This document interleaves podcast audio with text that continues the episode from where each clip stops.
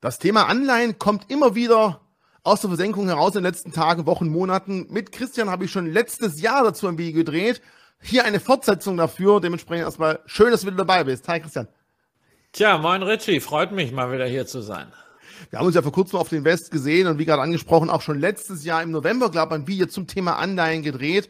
Ich verlinke auch nachher unten zu dem Video, post es irgendwo hier links, rechts, oben, unten. Damals ging es eher so Unterschied Anleihen, Aktien, Risiken, Zinsen, Laufzeit. Wir sind ein bisschen auf das Thema Priebpflicht, da wird man heute auch nochmal eingehen, äh, auf äh, zu finden gekommen und werden dann heute auch stärker mal, nochmal von vorne, das klingt ja total scheiße. Also ich mache mal Stopp, das was der Christian gerade gesagt hat, hallo, ist alles gut, jetzt mache ich wieder.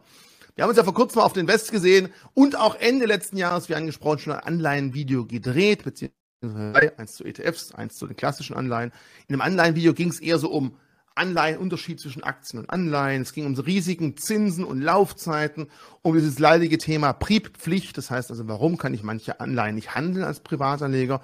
Das wird man heute mal ein bisschen außen vor lassen. Ich verlinke aber irgendwo hier zu dem Video auch unten, dass ihr es euch anschauen könnt. Heute wollen wir ein bisschen mehr in die Praxis reingehen, einfach mal zeigen, wie finde ich denn Anleihen, wie passen sie zu mir und welche Fragen muss ich überhaupt stellen, weil ich muss ja erstmal wissen, was will ich haben, um das Passende zu finden.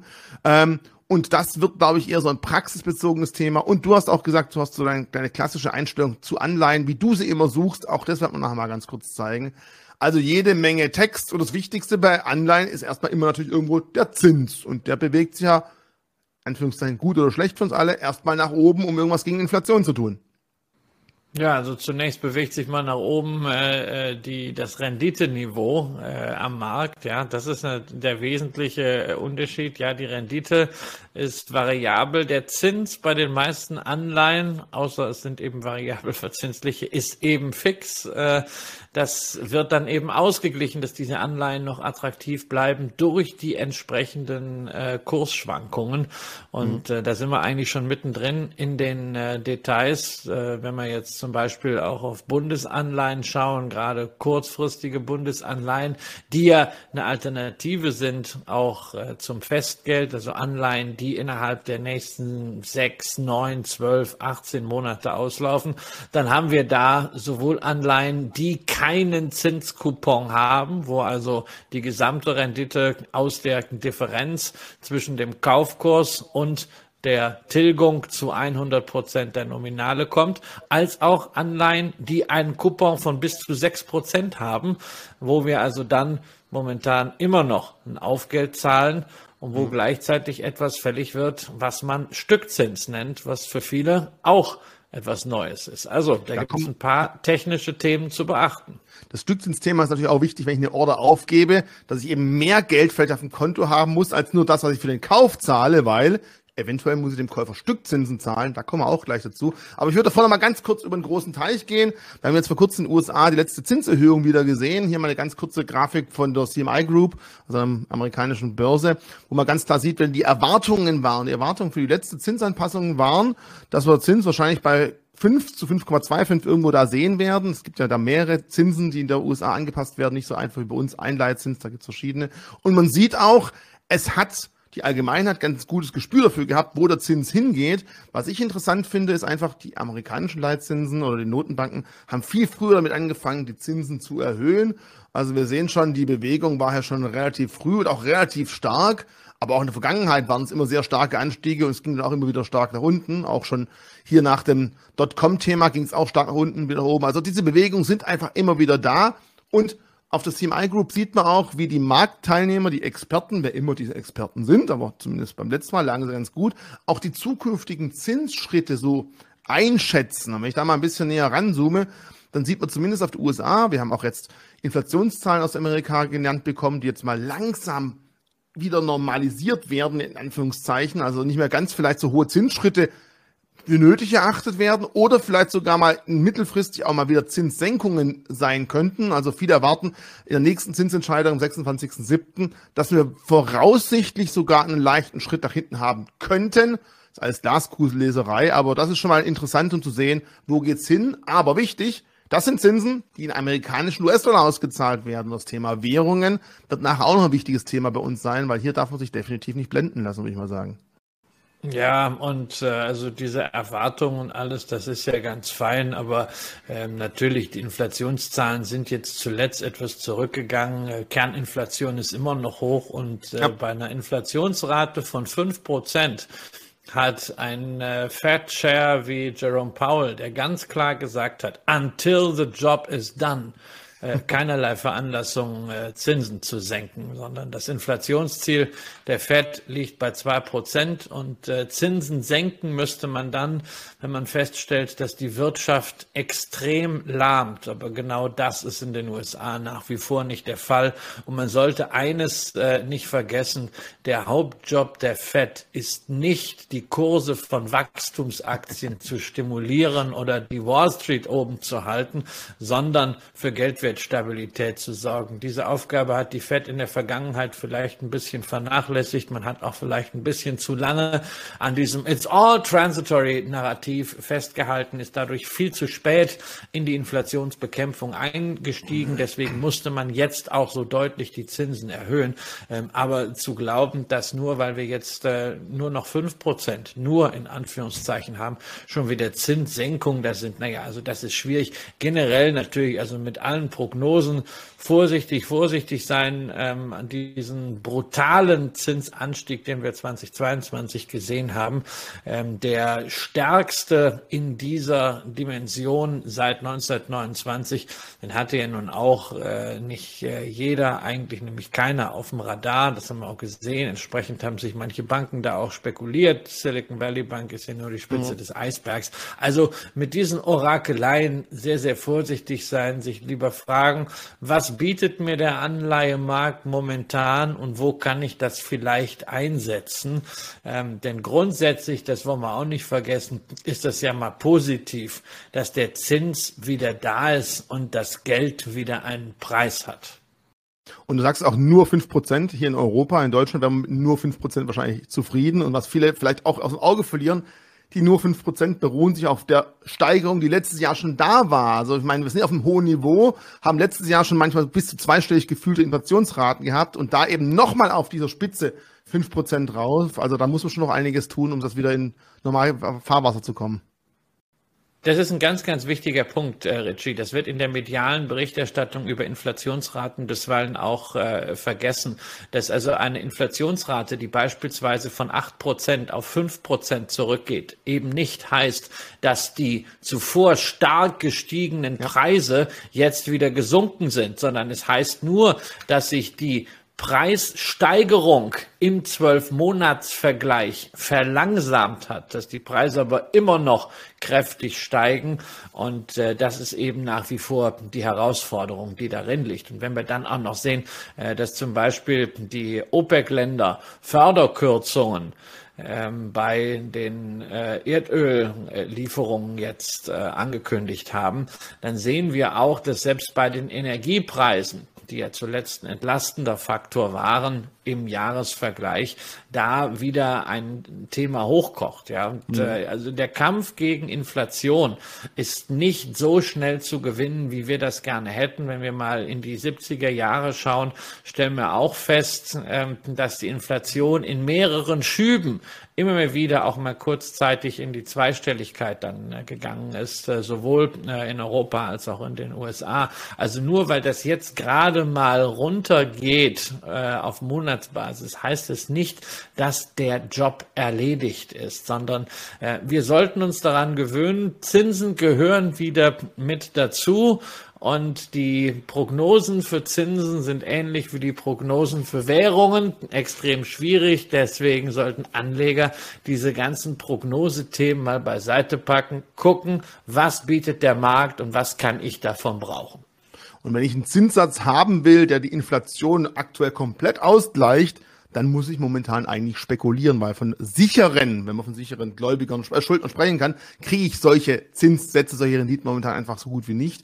Und das letzte Thema vielleicht auch zum, zum Bereich Inflation, dann wechseln wir wirklich mal zueinander, ist natürlich auch, jetzt zündet vielleicht auch die Inflation die nächste Stufe. Wir kommen jetzt vielleicht auch neben den ganzen Rohstoff-Energiepreise gestiegen sind dazu, dass auch die Lohnpreisspirale langsam auch wieder Druck aufbaut. Wir hören verschiedene äh, Gewerkschaften, verschiedene Arbeitskämpfe mit wesentlichen Lohnerhöhungen. Natürlich, den Leuten, denen fließt das Geld weg und natürlich brauchen die auch mehr Geld. Nur dadurch wird vielleicht nächstes Jahr viele Dienstleistungen wieder teurer und wir kommen in die nächste Stufe, die bisher noch gar nicht gezündet hat. Und es wird spannend, wie wir da aus der Nummer rauskommen. Also ich habe da keine so richtige Lösung dafür. Ja, also man sollte nicht zu früh zu entspannt werden. Ja. Ähm, das hat jetzt auch nichts mit Krisengeschrei zu tun. Es ist halt immer so, wir kriegen ein Umfeld präsentiert und in dem Umfeld müssen wir uns als Anleger bewegen. Es bringt ja nichts dann zu sagen, das ist alles Mist und ich hoffe jetzt mal hier und da. Äh, ich habe das ja in Stuttgart auf dem mittlerweile ja auch auf äh, dem YouTube-Kanal äh, der Börse Stuttgart verfügbaren Vortrag gesagt. Und das rheinische Grundgesetz ist da sehr, sehr gute Orientierung. Et is wie et is, et kütt wie et kütt und hätt noch immer Jotje jange. Das ist das Umfeld, in dem wir uns bewegen. Und jetzt müssen wir halt dafür sorgen, was machen wir daraus, wie es ist.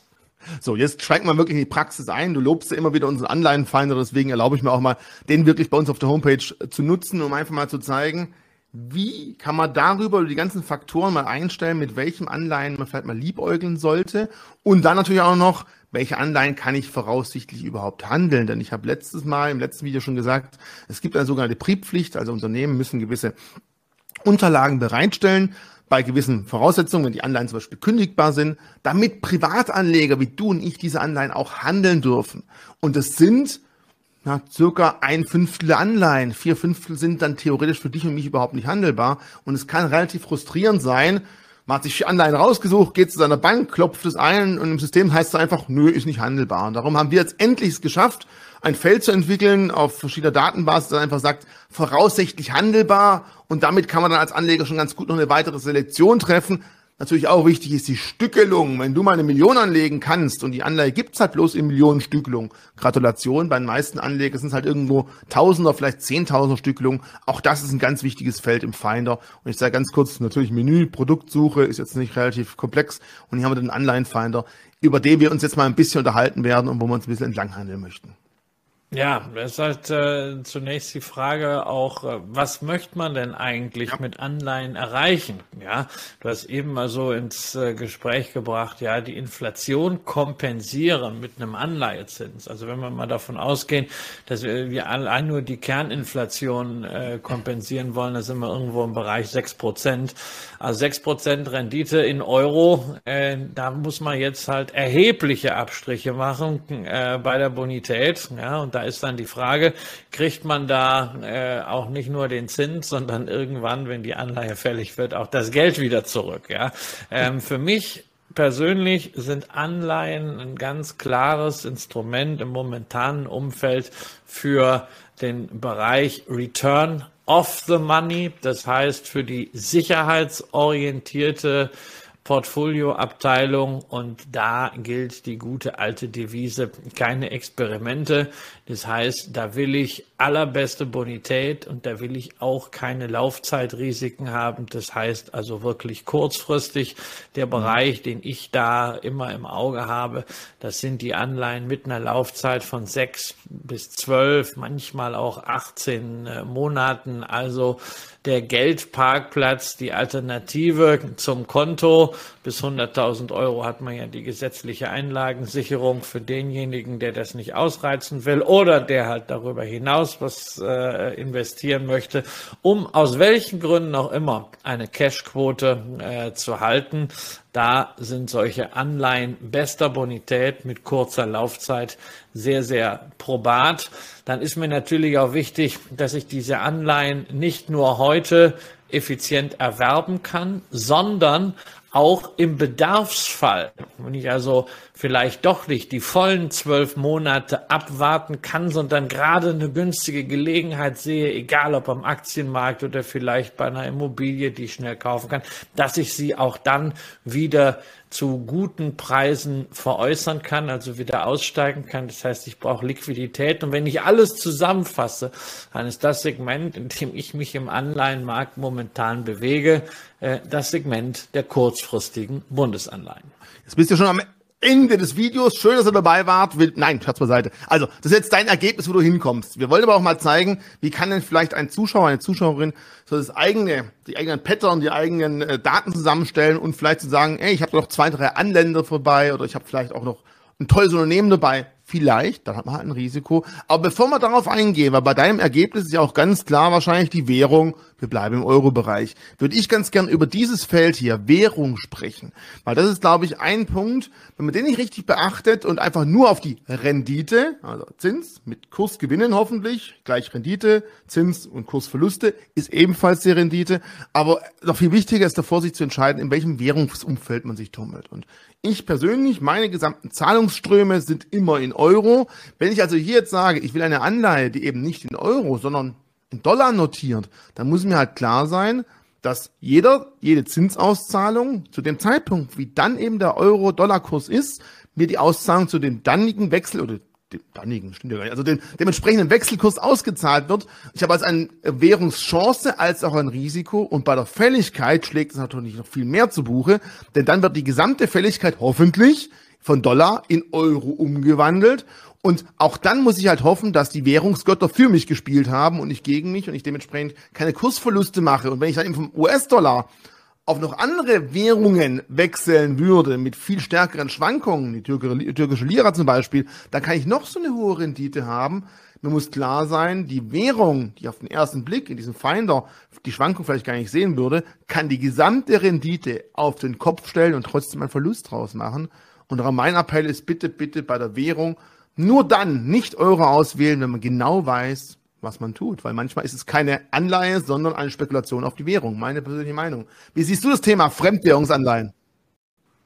Ja, na unbedingt, unbe unbedingt. Also eine US-Anleihe zu kaufen aus dem Argument, ja, da gibt's ja ähm, viereinhalb ähm, Prozent Zinsen und nicht nur drei Prozent Zinsen wie in äh, der Eurozone. Das kann kein Argument sein, weil diese Überrendite von 100 oder 150 Basispunkten, die kann einfach durch die Währungsrelation innerhalb kürzester Zeit äh, komplett vernichtet werden und äh, in, ins Gegenteil verketten. Dann nimm auch noch womöglich das Szenario, dass die Amerikaner wirklich irgendwann die Zinsen nicht mehr weiter erhöhen äh, oder sogar senken, während wir in Europa äh, nach wie vor mit Inflation kämpfen und hier mehr Zinserhöhungen haben. Das heißt also, dann wird der Dollar relativ weniger attraktiv. Dann sind wir nicht mehr bei 1,10, sondern bei 1,20. Und dann haben wir da wirklich ein Desaster. Das ist also äh, Fremdwährungsanleihen haben äh, zu tun, entweder mit einer ganz klaren Marktmeinung zu der jeweiligen Währung oder eben generell mit einem Setup, wo man sagt, man denkt sowieso ja. in unterschiedlichen Währungstöpfen und man hat sowieso bislang beispielsweise US-Dollar-Liquidität auf einem Währungskonto äh, vorgehalten, ähm, die man vielleicht auch irgendwann wieder in US-Aktien investieren kann. Und das will man jetzt äh, mal umschichten in kurzfristige Treasuries. Dann kann man das machen, aber das bedingt halt wirklich, dass dann da so ein Dollartopf ist. Äh, ansonsten ist es wirklich eine Währungsspekulation, die auch natürlich eine Zeitpunktspekulation ist, insbesondere äh, wenn man ja. dann die Tilgung nimmt, weil die Tilgung kommt dann und wenn das zum ungünstigen Zeitpunkt ist, muss man dann natürlich sofort sich eine neue Dollaranleihe suchen, damit man die Position dann hält. Äh, und gegen die Zinsen, ne, wann die also gerade kommen, äh, kann man sich sowieso nicht wehren und da ist dann einfach die, die Umrechnung. Insofern, also da vorsichtig sein. Ähm, wer keine Marktmeinung an dieser Stelle haben will und wer da nicht spekulieren will, der macht es ganz einfach und setzt setzt ausschließlich auf Europrodukte. Also wie immer, keine Beratung, keine Empfehlung. Wir wollen auch nicht von irgendwas abraten. Uns ist nur wichtig, dass wenn ihr das tut, ihr wisst, was ihr tut. Vielleicht noch ganz kurz zum Thema, wenn man jetzt in einer anderen Währung unterwegs ist. Problem ist meistens in Deutschland ja, trotz allem dein Konto läuft auf Euro, wenn du an einer deutschen Börse eine Fremdwährungsanleihe handelst, wird die trotzdem immer für dich von der Fremdwährung in Euro umgerechnet. Das heißt, selbst wenn du mit Töpfen rechnest, hast du oft die Schnittstelle zu Euro. Wir in Stuttgart bieten übrigens den Anleihenhandel in Fremdwährung auch mit Fremdwährungskonten an. Nur leider haben sich da bisher relativ wenig Banken angeschlossen unter uns. Die Banken verdienen bei diesen Umrechnern leider auch äh, gutes Geld. Aber wir bieten die Möglichkeit, Das ist ja das Gleiche. Also wenn man mal äh, auch einfach das vergleicht, das wird ja alles am selben Tag ausgezahlt und äh, dann hat man seine Dollardividende, die aufs Eurokonto kommt und je nachdem, bei welcher Bank man ist, sind das unterschiedliche Eurobeträge, die da gut geschrieben werden. Und äh, im Anleihenbereich, wo natürlich das dann auch hinterher um die Rückzahlung geht, ist der Hebel dieser Währungsspreads natürlich noch viel größer. Deswegen also Fremdwährungsanleihen sollte man eigentlich nur dann äh, handeln, wenn man auch äh, ein Fremdwährungskonto hat und wenn man da also diesen Topf nicht nur gedanklich hat, diesen Dollar-Topf, sondern das wirklich bei seiner Bank entsprechend aufgesetzt hat mit einem solchen Konto und wenn die Bank natürlich dann auch den entsprechenden Handel anbietet, also bei euch da angeschlossen ist. Richtig. So, haben wir das Thema Währungen mal. Deswegen erlaube ich mir mal zu sagen, komm, bei Währung gehen wir einfach mal auf Nummer sicher und geben mal Euro an. Ja, es gibt übrigens immer noch deutsche Markanleihen. Ihr seht schon, langlaufende Anleihen sind durchaus nichts Unübliches. Aber wir bleiben hier mal beim Euro. Es gibt auch noch, es gibt auch noch, es gibt zum Beispiel auch noch Lire-Anleihen. Also auch das ja, die sind, äh, äh, die sind, ja, die sind dann, äh, die sind natürlich dann umgestellt worden, rechnerisch, lauten aber offiziell immer noch auf Lire. Ähm, und da sind durchaus interessante Papiere drin. Das sind dann Papiere, die zum Beispiel in den 90er Jahren als 30-jährige Bonds begeben wurden und die jetzt allmählich dann auslaufen, die ja jetzt noch so zwei, drei Jahre Restlaufzeit haben. Und da gibt es schon das eine oder andere Spannende dabei. Aber wir haben ja feste Wechselkurse zwischen Euro, äh, D-Mark, Euro. Völlig irrelevant, aber deswegen rutschen sie manchmal äh, unter dem Radar durch. Deswegen ja. sind sie auch manchmal ganz günstig gepreist. So, also wir bleiben hier mal definitiv beim Euro und jetzt sehen wir mal, insgesamt hätten wir ja immer noch 12.308 Anleihen, die in Euro handelbar sind. Und jetzt nutze ich mal ein Feld, das wir ganz neu eingeführt haben. Ähm, das dürfen wir auch nur im eingeloggten Zustand anbieten, weil wir sonst mit dem Lizenzgeber von diesen Daten Probleme kriegen würden. Das heißt, ihr müsst euch bitte einloggen, um dieses Feld hier zu verwenden. Ist für Privatleger voraussichtlich handelbar. Nochmal ganz kurz, warum heißt es nicht, für private Anleger handelbar, ja oder nein. Dazu muss ich ganz kurz ausholen. Die Banken haben verschiedene Informationsdienstleister, die sie beliefern können. Wir haben jetzt hier die Informationen von einem der größten Dienstleister und dementsprechend werden viele Banken auch von diesem Dienstleister die Informationen erhalten. Das Thema PRIP-Pflicht ist nicht hundertprozentig irgendwo in Stein gemeißelt, sondern es gibt hier manchmal Abweichungen. Es kann sein, wenn eure Bank einen anderen Informationsdienstleister hat, dass man da manchmal im kleinen Nuancen Unterschiede zu unserem Dienstleister haben und deswegen muss man halt voraussichtlich hinschreiben. Aber wenn ihr dieses Feld hier benutzt, seid ihr schon auf der sicheren Seite, um mal ganz, ganz eng einzufassen, was für euch handelbar ist. Und wenn da von 20 Anleihen vielleicht mal eine nicht handelbar ist, ist es halt schöner, als dass von 20 Anleihen nie eine handelbar sein wird, weil er dieses Feld gar nicht nutzen konnte. Und jetzt tun wir mal einfach hier dieses Feld anklicken und sagen mal, jawohl, anwenden und dann sind es noch 8.907. Das heißt also, im Euro-Bereich sind relativ viele für private Leger handelbar. Hätten wir eine andere Währung, hätten wir durch dieses Feld, durch die Aktivierung, jetzt so gut wie keine Anleihen mehr, die wir irgendwie finden könnten. Und deswegen dieses Feld, also dieses Setup ist meiner Meinung nach für die meisten Privatanleger die wichtigsten zwei Dinge, die erstmal eingeben werden sollten. Was ist für mich handelbar? Und es sollte in Euro sein. Und das nächste, würde ich jetzt noch sagen, fand ich ganz interessant, ist die handelbare Einheit. Denn äh, nicht jeder hat genug in der Kriegskasse, wie vorher schon angesprochen, um sich jede Anleihe zu jeder Stückelung zu kaufen. Es gibt einfach Anleihen, die können wir ab einem Euro kaufen, sogar ab einem Cent, das wäre eine Bundesanleihe. Andere kann man ab 10.000 Euro, ab 100.000, ab eine Million handeln. Und darum ist für mich dieses Feld weiter ein sehr wichtiges Feld. Christian, wie siehst du das? Ja, natürlich. Also es gibt ja inzwischen viele Anleihen, die werden gleich mal mit so Abschreckungsstückelungen äh, imitiert, dass man da hinterher keine Privatanleger drin hat, dass das automatisch institutionelles äh, Geschäft ist.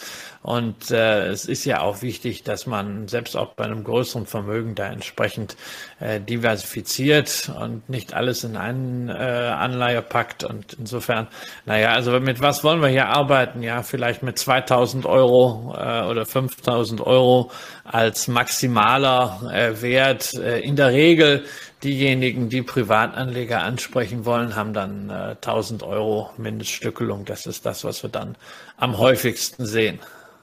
So, das ist vielleicht auch ganz wichtig. Das machen sie nicht nur, um die Privatanleger rauszudrücken. Du kannst auch übrigens einfach Tausend da ja, eingeben. Das ist einfacher eingeben. als mit diesen Schiebereglern. Also das ja, ist weil halt das Schieberegel von einer Million kommt. Aber wichtig, die machen sich unbedingt, um den Privatanleger rauszudrücken, sondern sie sparen sich dadurch den Aufwand, ein spezielles Verkaufsprospekt zu erstellen, weil man einfach, ja. weil die Regel ist, ab einer gewissen Größenordnung geht man davon aus, dass nur Instis investieren, dann brauchen sie keine Rechtsanwälte, die das Verkaufsprospekt erstellen und das sparen sie sich einfach.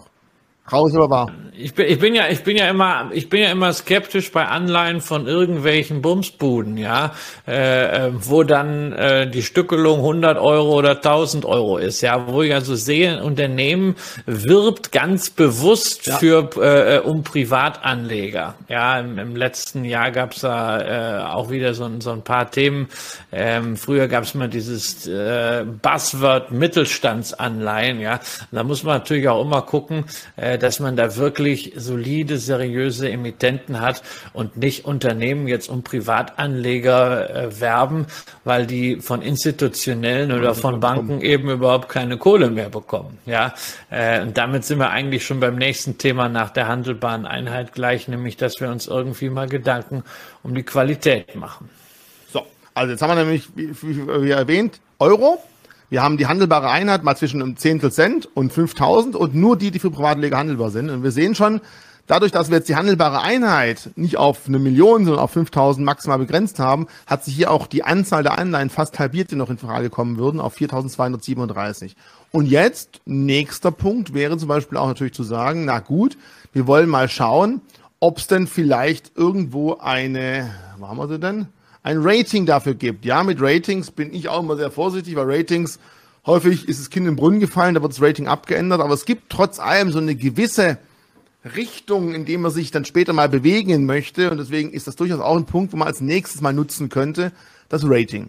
Ja, dann müssen wir uns natürlich fragen, was wollen wir? Wollen wir hier, wollen wir hier spekulieren? Dann ist das Rating vielleicht auch egal. Dann äh, muss man halt eine sehr dezidierte Meinung zum ja. äh, jeweiligen Schuldner haben. Eine Meinung, die im Grunde meiner Ansicht nach äh, Privatanleger und selbst äh, Semiprofessionelle nicht äh, einfach so äh, entwickeln können. Und insofern bin ich immer der Meinung, also wenn man Risiko gehen will, dann ist man in den aller, allermeisten Fällen gut beraten, am Aktienmarkt aktiv zu werden, weil da hat man nämlich dann auch eine unbegrenzte Upside. Bei Anleihen, also da würde ich wirklich, so ich kann nur sagen, was ich dann mache, äh, wirklich auf äh, äh Sicherheit gehen und dann äh, sind wir im Bereich auf jeden Fall eines Ratings von A ähm, wobei ich natürlich am liebsten ein Triple A sehe. Ein Triple A, die Bestnote, haben natürlich jetzt nicht allzu viele Emittenten. Die Bundesrepublik Deutschland beispielsweise hat ein Triple A. Microsoft hat ein Triple A. Johnson Johnson hat ein Triple A.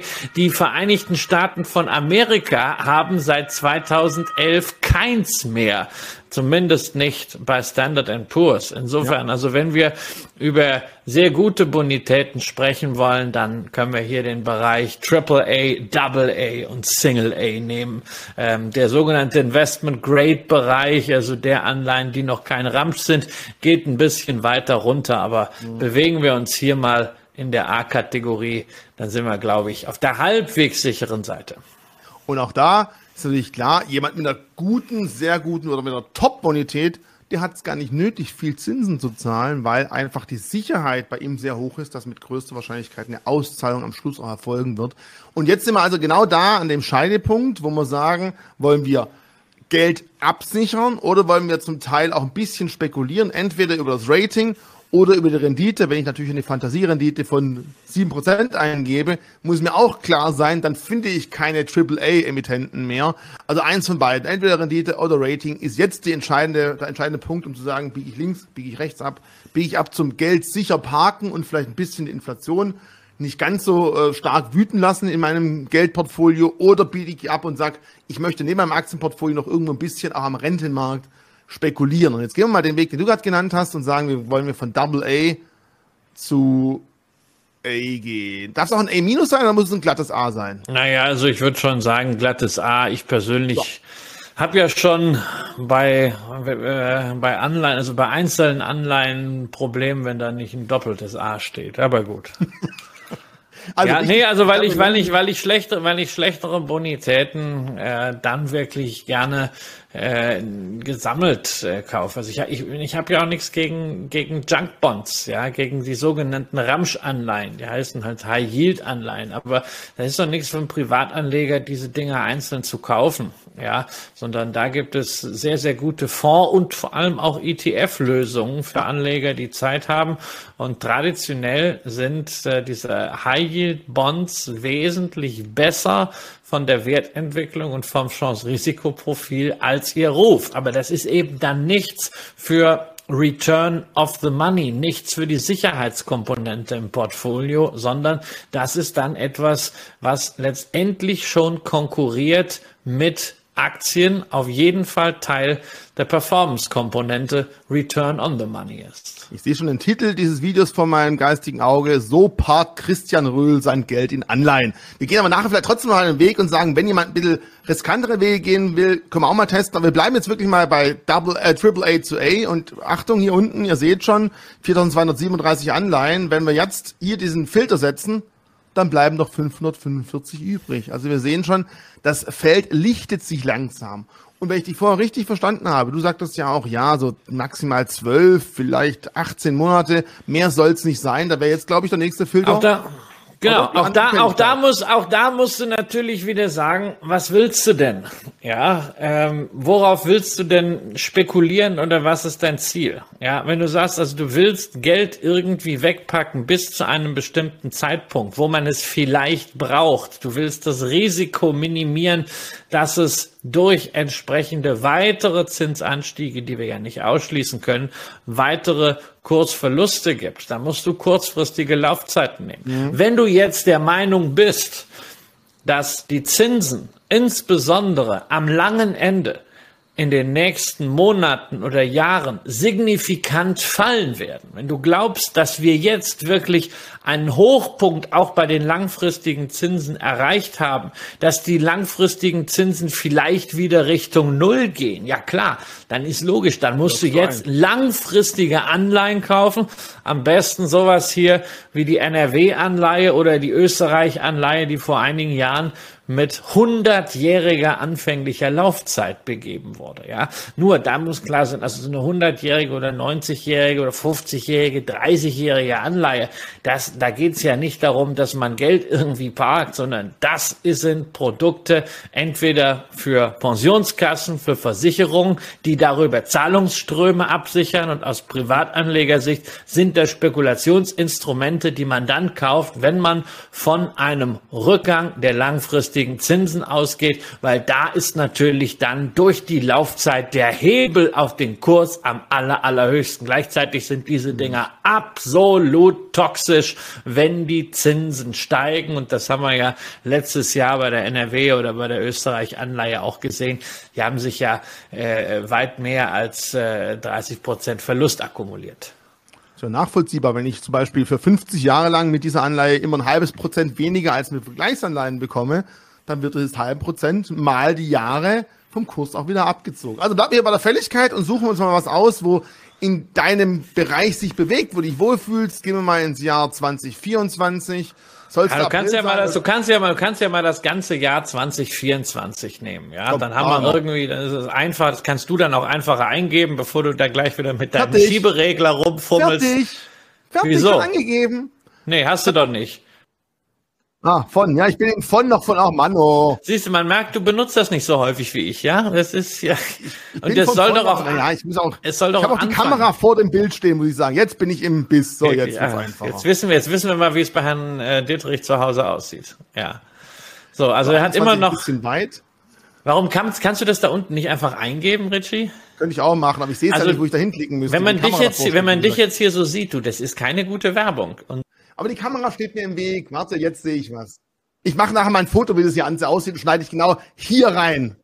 Warte. Liebe Zuschauerinnen und Zuschauer, der Kollege Dittrich ist nach wie vor damit beschäftigt, die Laufzeit von 1.1.24 bis 31.12.24 einzugeben. Und äh, ich darf das jetzt vielleicht ein bisschen überbrücken. Äh, ich könnte noch schlechte Witze erzählen oder sowas. Ja. Das sieht doch gut aus. So, jetzt mache ich mal auf Anwenden und jetzt gucken wir mal von 545, wie viel mit relativ kurzer Restlaufzeit noch Ja. übrig bleiben. Ja, du hast aber jetzt nicht, ja, aber du hast jetzt auch natürlich Anleihen drin, die morgen fällig werden, ne? Gut. Ja. Nö, Magst von du mir aus, Nein, ich würde jetzt keine kaufen, die morgen fällig werden. Okay, dann sag doch mal, du wolltest mich nur noch mal dazu quälen, das einzugeben. Ab wann dürfen sie denn frühestens fällig sein, der Herr? Erster Siebter kann man ja mal anfangen, ja, oder erster Neunter. Dass man mal so sechs Monate hat, weil du musst ja auch bedenken, also es gibt ja trotzdem äh, ein Spread, es gibt ja trotzdem, auch wenn man beim günstigsten Broker ist, muss man irgendwie vier Euro Flat Fee zahlen, ja. Und ähm, ja, deswegen ein bisschen, bisschen zeitlicher Stoff muss ja da sein, damit da irgendwo Rendite rauskommt. Also wir sind immer noch beim So, bitteschön, 101. ja, So, aber jetzt haben wir ja quasi, und also muss sagen, wir haben auch Unternehmen drin, aber mit Top-Bonität. Du hast ja vorher gesagt, ey, wenn schon, dann machst du das Ganze nur bei der Bundesanleihe. Aber wenn ich ja sehe, wir haben auch Staaten wie Finnland, die in Euro äh, notiert haben mit AA Plus, wäre das vielleicht auch was? Ja, Oder natürlich, gesagt, natürlich. sagen, Finnland ist natürlich auch gut. Auch Siemens ist natürlich ein guter Emittent. So, und dann geht es jetzt natürlich darum, äh, wenn man hier jetzt so dieses Beuteschema festgelegt hat, ähm, muss man sich jetzt nochmal anschauen, was will, will man da äh, die Emittentenkategorien haben? Also wir haben ja jetzt alle Emittentenkategorien drin. Wir haben sowohl Ja. Staaten dabei als auch quasi staatliche Organisationen, wie zum Beispiel hier die, die NRW-Bank, also staatliche Förderbanken. Wir haben dabei Unternehmen, ich habe da eben äh, Siemens äh, Finanzierungsgesellschaft gesehen und wir haben dabei Banken. Banken sind natürlich ein sehr, sehr wichtiger äh, Anleihenemittent, weil sie permanent Refinanzierung brauchen. Ähm, nun gibt es aber natürlich viele äh, Anleger, die sagen, na ja, also äh, Banken, gerade nach allem, was wir über die Silicon Valley Bank und die Credit Suisse so gehört haben, äh, die wollen wir auf keinen Fall haben. Den muss man natürlich zunächst mal zurufen, dass wir uns hier jetzt nicht mehr im Bereich von irgendwelchen äh, Nachranganleihen bewegen, dass es auch nichts zu tun hat mit diesen 81-Bonds, äh, die bei der Credit Suisse im Rahmen des äh, äh, Übernahmeangebots durch die UBS einfach mal ausradiert wurden und ein Totalverlust waren, sondern dass sehr, sehr viele Bankanleihen, die Hauptrefinanzierungsquelle, dass das sogenannte Senior Notes sind, ähm, die also äh, beste Kreditqualität innerhalb der verschiedenen Anleihentypen haben. Aber trotzdem muss sich jeder fragen, möchte man einer Bank hier Geld zur Verfügung stellen oder möchte man es nicht entweder bei Staaten oder bei herausragenden Unternehmen haben? Und äh, dann die ganz wesentliche Frage natürlich auch mit Blick auf die Rendite. Die Zahlen, die wir hier sehen, sind ja alle toll, aber wie überall an der Börse habe ich eben nicht nur einen Kurs, sondern ich habe eine Spanne, ich habe einen Geldkurs und ich habe einen Briefkurs. Und ich muss natürlich immer schauen, wie breit ist denn diese Spanne?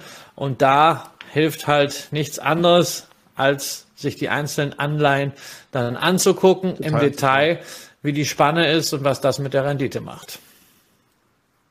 Ich habe jetzt mal hier die Rendite als Filterfunktion genutzt. Das heißt, wir haben jetzt wirklich die Top-Rendite in unserem Beuteschema, das wir hier oben haben. Übrigens mal kurz zwischendrin. Wenn ihr sagt, boah, jetzt habe ich das endlich mal zusammengeklickt, ich habe aber nicht jedes Mal Bock, mich da hinzusetzen und es wieder zusammenzufrickeln. Ihr könnt einfach den Link, der da oben generiert wird, euch als Lesezeichen abspeichern. Dann habt ihr immer wieder dieses Setup vorab schon eingelegt und es wird immer mit automatisch mit den neuesten Daten dann befüttert, wenn das Lesezeichen wieder abruft. Das heißt also, wir haben jetzt die Renditen und jetzt könnte man hier wirklich sagen, man geht mal durch und sagt sich, wo möchte man vielleicht investieren, wo möchte man nicht investieren. Ihr könntet aber auch sagen, ich orientiere mich natürlich parallel noch hier hinten, wenn ich schon sehe, oh, wir haben hier sogar eine gute Rendite und ein Double-A-Rating. Ja, Christian, So. da ist es schon mal eigentlich laut deinem Genau, Beuteschema da kann man jetzt, oder? da kann man jetzt mal reingehen, da kann man jetzt mal gucken und äh, auf äh, die Europäische Bank äh, für Wiederaufbau gehen, ja, also ähm, quasi staatliche, staatsnahe äh, Organisation. So, und da sehen wir halt jetzt schon, ähm, wo sozusagen der Hase im Pfeffer liegt. Wir haben es hier zu tun, immerhin mit einem Spread von über 50 Cent und äh, das zahlt natürlich äh, auf die Rendite der Gestalt. 0,5 Prozent, Herr Röhl, das sind Prozentnotizen. Ja, äh, 50 Basispunkten meine ich. 50, äh, 50, äh, 50 Genau. Basispunkten. Und äh, ja, damit haben wir äh, äh, natürlich bei der Rendite erhebliche Abstriche zu machen, weil wir können eben nicht äh, jetzt unsere Rendite aus den 97,47 rechnen, sondern wir müssen es beziehen auf den Kurs, zu dem wir jetzt kaufen müssten, äh, nämlich die 97,95 ja. und äh, dann sieht die Sache eben schon nicht mehr so gut aus. Also ich bin auch schon dabei, mit meinem Kollegen zu verhandeln, ob wir die Renditen von unserem Lieferanten, der die uns liefert, auch auf der anderen Seite berechnen lassen könnten. Und ganz genau so, wie du sagst, als Käufer ist interessant die Geldseite. Das wäre das wäre ganz hilfreich. Das wäre natürlich ganz hilfreich, ja, weil ihr weiß die, ihr weiß die Renditen für die Geldseite aus, aber zur Geldseite kann ich eben nicht kaufen. Und wenn ich verkaufen will, ist mir die Rendite eigentlich ziemlich egal. Das habe ich mir vorher überlegt.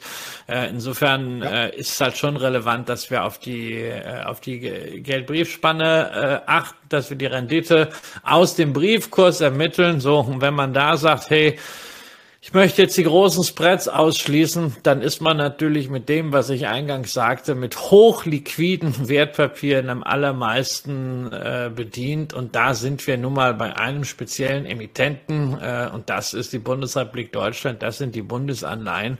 Äh, und deswegen ist mein Shortcut, äh, genauso wie du es dir eben äh, da oben reinkopiert hast, ausschließlich auf Bundesanleihen bezogen. Weil das ist für mich der Standard. aber auf dem Weg zu den Bundesanleihen vielleicht noch einen Zwischenstep gehen, weil ich kann hier bei Typ auch noch sagen, du sagst es ja gerade selber, vielleicht will man eher Staatsanleihen haben und staatsnahe Anleihen. Also dass ich sage, ich sortiere mal alle Pfandbriefe, alle Unternehmensanleihen raus. Wir waren bei 101, 101 Anleihen, jetzt mache ich mal Staatsanleihen und staatsnahe Anleihen anwenden. Das sind es noch 70. Also auch der Weg wäre als nächster Step möglich. Ja. Ändert aber nichts daran, wie du es gerade besprochen hast, die Liquidität der Bundesanleihe ist einfach viel, viel höher als voraussichtlich, weiß nicht, vom Land Region Hessen. Klicken wir trotzdem mal drauf als Beispiel. Keine Beratung, keine Empfehlung, aber einfach, dass wir mal ein, Praxisbeispiel haben. Ja, meine, es ist, ist, natürlich, ist natürlich auch eine Top-Bonität, aber auch hier 99,57 auf 99,92. Das macht halt einen gigantischen Unterschied. Da kannst du dich an einer Rendite ja. berauschen, die du auf einer Basis von 99,57 hättest, die da ausgewiesen wird im System, aber zu dem Kurs kannst du eben nicht kaufen. Du kannst natürlich jetzt dann auch Folgendes machen und sagen, ja, man könnte ja ein Limit geben jetzt zu 99,57. Vielleicht äh, verkauft mir das einer ja zu dem Preis ist, aber eben nur damit zu rechnen, wenn sich am Zinsumfeld entsprechend was ändert. Wenn es diese Änderungen gibt, dann werde ich bei einer Bundesanleihe dann noch einen besseren Kurs haben. Also. Liquidität ist hier ein ganz, ganz wesentlicher Punkt, auch wenn das Land Hessen ein großer Name ist. Die, diese Anleihen sind natürlich alle irgendwie fest platziert. Da ist nicht die Liquidität jetzt wie beispielsweise in einem DAX-Wert, wo wir Aussuchenkurse haben, wo wir keinen Spread haben, sondern das ist hier wirklich eine andere Situation. Und deswegen der DAX im Grunde übertragen auf Anleihen, auf die Realität dort, insbesondere bei der Liquidität. Das sind nun einmal die Bundesanleihen. So, ähm, absolut richtig. Und was man natürlich auch verstehen muss, ist, ähm, wo wird eigentlich der Anleihenmarkt am Haupt, hauptsächlich betrieben? Wo findet der hauptsächlich der Handel statt? Und im Normalfall ist Anleihenmarkt hauptsächlich ein institutioneller Markt. Das heißt, hauptsächlich wird da sehr, sehr stark zwischen Banken gehandelt und was wir dann zum Glück schon relativ früh gemacht haben, wir haben uns als Börse an diesen Markt angeschlossen und beziehen Liquidität von dort für die Privatanleger und dementsprechend haben wir trotz allem noch relativ gute Liquidität. Aber wenn die Anleihe halt in festen Händen ist, keiner sie hergeben will, dann ist halt die Anleihe vom Spread her relativ uninteressant, wie du es auch selber gerade eben beschrieben hast. Und das muss einfach bewusst sein, dass es dann schon ein bisschen schwieriger wird, sich da irgendwie dazwischen zu stellen mit meinen 10.000 Stücken, weil diese 10.000 Stücke nominal am institutionellen Markt einfach keinen interessieren werden. Aber man kann es definitiv versuchen. Oder man sucht sich halt wirklich, und den Link kann ich gerne unten auch mal reinpacken. Du hast ja noch einfach gemacht, Bundesrepublik Deutschland, Fälligkeit, fertig. Da brauchen wir nämlich kein AAA. Äh, da brauchen wir auch nicht unbedingt die, obwohl Währung, auch nur Euro.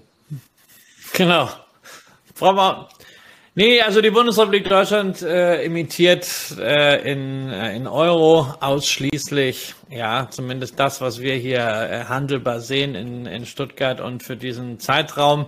Äh, ich habe das jetzt mal von September bis äh, August nächsten Jahres äh, gemacht. Ist schon, ist schon ein paar Wochen her, dass ich den Shortcut gemacht habe.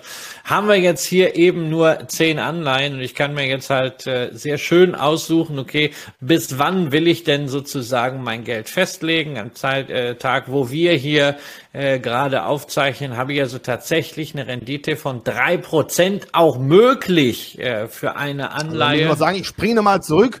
Hier waren es vorher 3,66, ja, aber du hast gesagt, die Anleihen, die, die Preise sind einfach falsch sprechen für die Rendite auf der falschen Seite.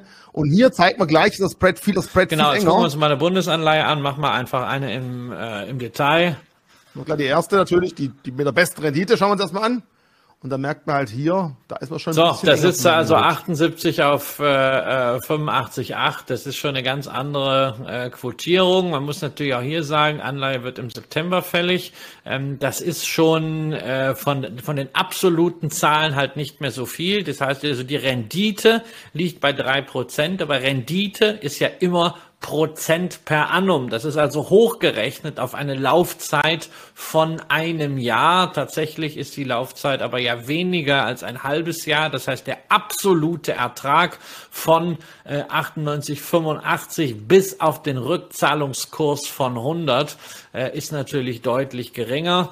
Äh, und da sind wir auch also gleich bei dem Thema äh, der Spesen. Sowas kann man natürlich nur machen, solche kurzfristigen Anleihen mit geringen absoluten Renditen kaufen, wenn man wirklich sehr geringe Orderspesen hat. Ja, sowas kannst du nicht machen, wenn du 0,5 Prozent an deine Depotbank abdrückst oder 0,25 Prozent oder wenn du überhaupt irgendetwas prozentual abdrückst. Also ich muss sowieso sagen, also bei bei prozentualen Gebühren, äh, da, da tut's mir ja immer weh, weil es ist ja jetzt nicht mehr Aufwand für eine Bank, was zu kaufen, was zu verbuchen, äh, ob ich jetzt für 5.000 oder für 500.000 kaufe und dann also diese Prozentdinger, die sind ja nach oben gekappt, aber trotzdem, also wirklich Spaß macht sowas nur, wenn man marginale Gebühren hat, am besten äh, eine Flat Fee. Und es gibt ja durchaus Broker, mit denen man an allen Börsen in Deutschland handeln kann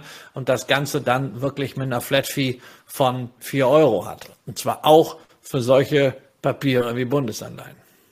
Was wir jetzt ein schönes Beispiel haben, ist auch das Thema, warum der Zinssatz nicht entscheidend ist, sondern die Rendite. Weil diese Anleihen, wie alle Bundesanleihen, die du uns hier mitgebracht hast, haben einen Zinssatz von null. Nicht alle, nicht alle, nicht alle. Das ist das ganz, ganz Wichtige. Geh noch mal, geh noch mal zurück. Ja, machen wir gleich. Einen, einen habe ich noch, einen habe ich noch, weil ich möchte ganz kurz zu Ende führen, weil man sieht hier Zins null. Jeder, der nach Zins sortiert, sagt, hm, gibt's ja nichts. Aber genau das, was du angesprochen hast, ich zahle jetzt halt im Kauf das hier und ich weiß, ich kriege 100% wieder bei der Fälligkeit und das ist eben die Rendite, darum sagen wir immer wieder Rendite und nicht Zinssatz anschauen. Jetzt gehen wir mal zurück. Ich habe eigentlich gedacht, ich hätte hier null Nullen gesehen. Ah, abgelogen. Okay, das sind auch richtig dicke Dinger dabei. Nee, du hast da nicht nur, du hast da nicht nur Nullen gesehen. Du siehst nämlich jetzt hier auch eine Anleihe mit einem Coupon von 6,25 Prozent. Äh, guck doch mal, äh, klick die mal an. Dann äh, gucken wir, gucken wir uns nämlich die mal an.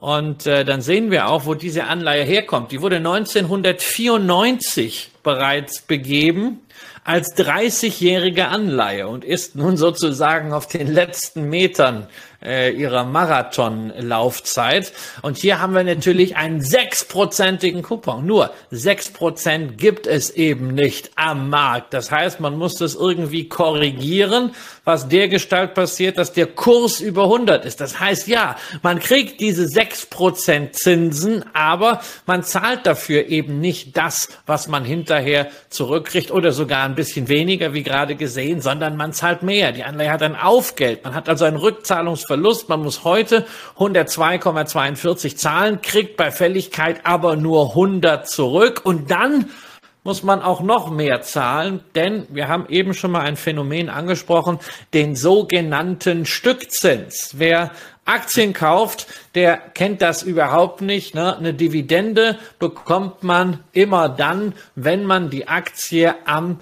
Tag der für den sogenannten Record relevant ist, im Portfolio hatte.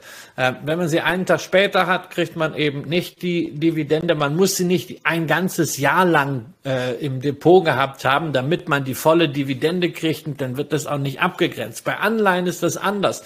Die Zinsen werden taggenau abgegrenzt und wenn ich eine Anleihe kaufe, dann muss ich die Zinsen, die mir irgendwann gezahlt werden, für das ganze Kalenderjahr natürlich anteilig an den abtreten, der mir die Anleihe verkauft und der sie ja auch schon eine gewisse Zeit lang seit dem letzten Coupontag hatte.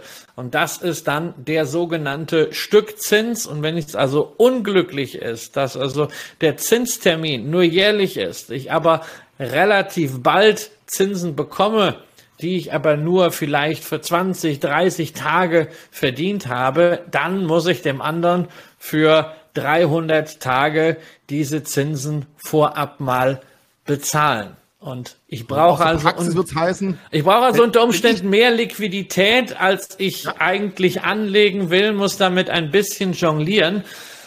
Und da muss ich sagen, wir haben momentan halt einfach wirklich die Möglichkeit, dass es Anleihen gibt, die keine Zinsen haben nominal oder nur sehr geringe.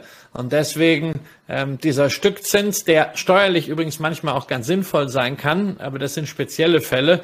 Ähm, generell muss man hier sagen, am besten kauft man dann die Anleihen, die keinen Coupon haben und deswegen auch keinen Stückzins. Oder kurz nach der letzten Zinszahlung. Wenn wir hier das Beispiel mal nehmen, genau. ich würde die Anleihe besitzen, fiktiv, und ich bin ja nicht blöd und verkaufe die zu 100%, weil ich weiß, am Markt gibt's keine 6,25% Zinsen. Ich sage zu dir, Christoph, ich will mehr von dir, ich will 102, irgendwas.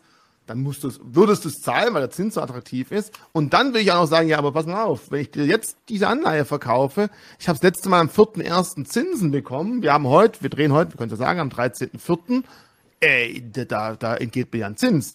Und dann müsstest du mir in dem Fall 1,695% Stückzinsen beim Kauf ebenfalls von deinem Konto auf mein Konto genau. schieben. Genau, das also wird als alles automatisch gemacht genau, von der Bank. Man muss sich dann, man muss sich da nicht drum kümmern, aber ich muss dir im Grunde, also äh, Zinstermin ist Anfang Januar bei dieser Anleihe. Ähm, wir haben es jetzt Anfang April. Ich muss dir also die Zinsen für ein Vierteljahr schon mal erstatten. Ja, und du kriegst also beim Verkauf eben nicht nur den Verkaufserlös, sondern obendrein die anteiligen Zinsen. Das ist übrigens mit diesen Stückzinsen eine ganz spannende Sache, weil in dem Moment, wo ich dir die Stückzinsen zahle, setzt es ja voraus, dass ich fest davon ausgehe, dass ich am Ende auch den vollständigen Coupon bekomme. Das ist bei der Bundesrepublik Deutschland jetzt keine Frage, weil wenn die Bundesrepublik Deutschland ihre Coupons nicht mehr zahlen kann, ihre Tilgung, dann äh, haben wir alle andere Probleme. Aber bei Unternehmensanleihen, mhm. insbesondere bei denen, die dann doch irgendwie gerne mal so ein bisschen rumzocken, ist es natürlich schon relevant, äh, nämlich wenn der Schuldner dann ausfallen sollte und man hat die Zinsen vorab als Stückzinsen gezahlt, muss man halt sagen, ne? Pech gehabt. Von mir kriegst du nicht mehr, sorry, das ist vorbei. Genau. genau. Also auch das wichtig, vielleicht hier auf die Stückzinsen schauen, weil wichtig, die Bank selber prüft bei der Liquiditätsüberprüfung meistens nur anhand der letzten festgestellten Preise, ob genug Liquidität auf dem Konto ist, nicht aber, ob solche Sachen wie Stückzinsen mit abgeführt werden. Und dann kann man plötzlich, obwohl man denkt, Liquidität ist da, mit dem Konto ins Minus rutschen und bei manchen Banken kann es auch richtig teuer werden. Man wollte Geld parken, hat nicht das Ding im Blick und hat dann für längere ja. Zeit ordentlich Minuszinsen genau. vielleicht gezahlt. Also auch darauf achten, bitte. Deswegen, also ne, da ist halt echt so ein Thema. Ne? Aktien sind verglichen mit Anleihen von der reinen Mechanik her deutlich einfacher. Es gibt viel mehr zu, äh, zu beachten bei Anleihen, erkennt man auch schon dann. Es gibt viel mehr Anleihen als Aktien alleine deswegen, weil ein Unternehmen in der Regel ja, eine ja. Aktiengattung ausstehen hat, aber unter Umständen 30, 40, 50 verschiedene Anleihen mit verschiedenen Laufzeiten, verschiedenen Ausgestaltungsmerkmalen. Und da waren wir ja noch gar nicht mit in irgendwelchen Spezialklauseln, Step-up-Anleihen, also bei Unternehmensanleihen, dass sich der Zins unter Umständen verbessert, wenn sich das Rating verschlechtert und solche Scherze. Ähm, da gibt's viele Einstellungsmöglichkeiten. Das haben wir halt alles bei diesen Bundesanleihen nicht. Und wer sagt, Mensch, also hm, irgendwie, ich möchte mal so einen Einstieg in diese Anleihenwelt finden und möchte sowieso mal Geld abseits der klassischen Einlagensicherung, abseits des klassischen Festgelds wegpacken, kann das günstig machen. Für den ist die Bundesanleihe ein großartiger Einstieg, weil nach wie vor muss man ja auch sagen, auch wenn es jetzt ein paar Banken gibt, die äh, ja auch für Bestandskunden und ohne Lockofferten und ohne irgendwelche Kopplungen mit äh, überteuerten Fonds Tagesgeld oder Festgeld anbieten mit 2, 2,3, ING glaube ich jetzt 3,0 Prozent unter bestimmten Bedingungen. Nach wie vor zahlen viele Banken in Deutschland keine oder nur sehr magere Zinsen. Und wenn man dem entkommen will, ohne dass man die Bank wechselt, sondern äh, das über ein Wertpapier lösen möchte, dann sind solche kurzfristigen Bundesanleihen ein ganz, ganz idealer Einstieg. Und dazu, wenn man sich ein bisschen damit beschäftigt, so wie wir das jetzt heute gemacht haben, ist es natürlich auch äh, der Anfang mit dieser Assetklasse Know-how ja. aufzubauen. Und ich persönlich äh, glaube, und hoffe, dass man dieses Know-how brauchen wird in den nächsten Jahren, weil egal ob der Zins jetzt mal wieder ein bisschen runtergeht oder weiter raufgeht, der Zins ist zurück und diese historische Anomalie, dass Geld wegpacken sogar etwas kostet, dass Staaten mit Schuldenaufnahme quasi Geld verdienen. Diese Geschichte ist beendet. Du hast vorher ja schon gesagt, die deutschen Bundesanleihen sind für dich so ein bisschen wie die DAX-Aktien und viele Neulinge am Markt werden sich hoffentlich auch eher mit der DAX, mit dem S&P-Aktie, mit dem Dow Jones-Aktie beschäftigen und nicht gleich mit Stock, Penny Stock einsteigen, einsteigen. Und deswegen ist es hier auch wichtig, dass man am Anfang vielleicht erstmal eine einfache Struktur wählt und wenn man sich dann damit zurechtgefunden hat, kann man den nächsten Schritt gehen. Und was in der Anleihe vielleicht auch ganz schön ist, wenn man sich nämlich die Rendite, die, die, die Preise mal anschaut, wer es immer noch nicht verstanden hat, warum die mal über 100, mal unter 100 stehen. Stell dir einfach mal vor, die Anleihe wäre nicht 2024 fällig, sondern 2034. Wir kriegen hier 6,25 Prozent Zinsen. Üblicher Markt sind vielleicht momentan, lass mal sagen, drei Prozent. Das heißt also, wir hätten hier äh, 3,25 Prozent mehr als üblicher Markt wären dann wäre die Anleihe jetzt nicht bei 102, sondern irgendwo bei 134 Prozent, weil das eben hier mit draufgerechnet wird. Nicht eins zu eins im Jahr, vielleicht ein bisschen günstiger, vielleicht ein bisschen teurer. Aber so kommen einfach die Preise zustande. Restlaufzeit, wo ist die aktuelle Marktrendite und weist diese Anleihe mehr oder weniger Zins als die übliche Marktrendite ab. Und das ist einer der Faktoren, warum eben ein Preis über oder unter Prozent notieren kann. Da kann man sich ja auch schön von äh, überzeugen. Du kannst ja einfach mal einen 10-Jahres-Chart ja, ja. der Anleihe oder einen Maximalchart unserer Anleihe einblenden. Mhm. Äh, dann sieht man auch, aus welchen Höhen diese Anleihe äh, natürlich gekommen ist, als wir eben Minuszinsen hatten, war diese Anleihe, wenn ich das richtig sehe, äh, bei über 150 zeitweise. So, und dann sind die Zinsen gesunken. Außerdem kommt natürlich eins hinzu, äh, die Zinsen gestiegen und die Laufzeit nähert sich immer mehr dem Ende. Und während der Laufzeit können Anleihen wild schwanken. Aber am Ende der Laufzeit wird zu 100 zurückgezahlt. Und zwar auch da ganz wichtig, automatisch. Ihr müsst euch um nichts kümmern.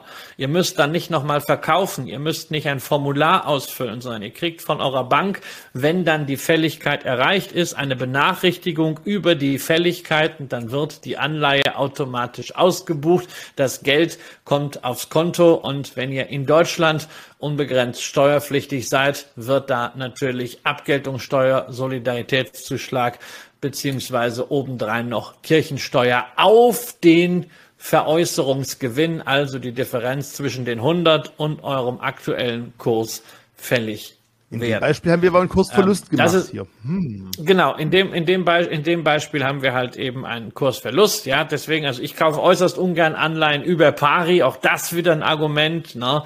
Äh, wer, wer will auch einfach einen Kursverlust haben? Das macht ja, kein, macht ja, kein, macht ja keine Freude.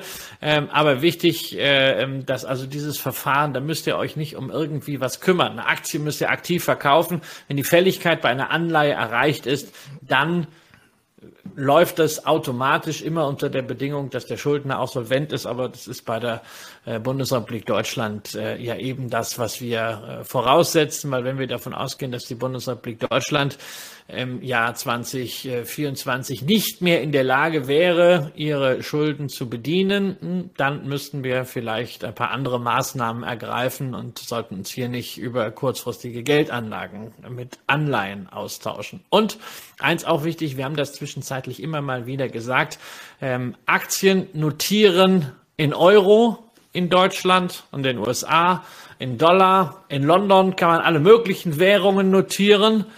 Hier ist ganz entscheidend, Anleihen notieren in Prozent vom Nominalwert.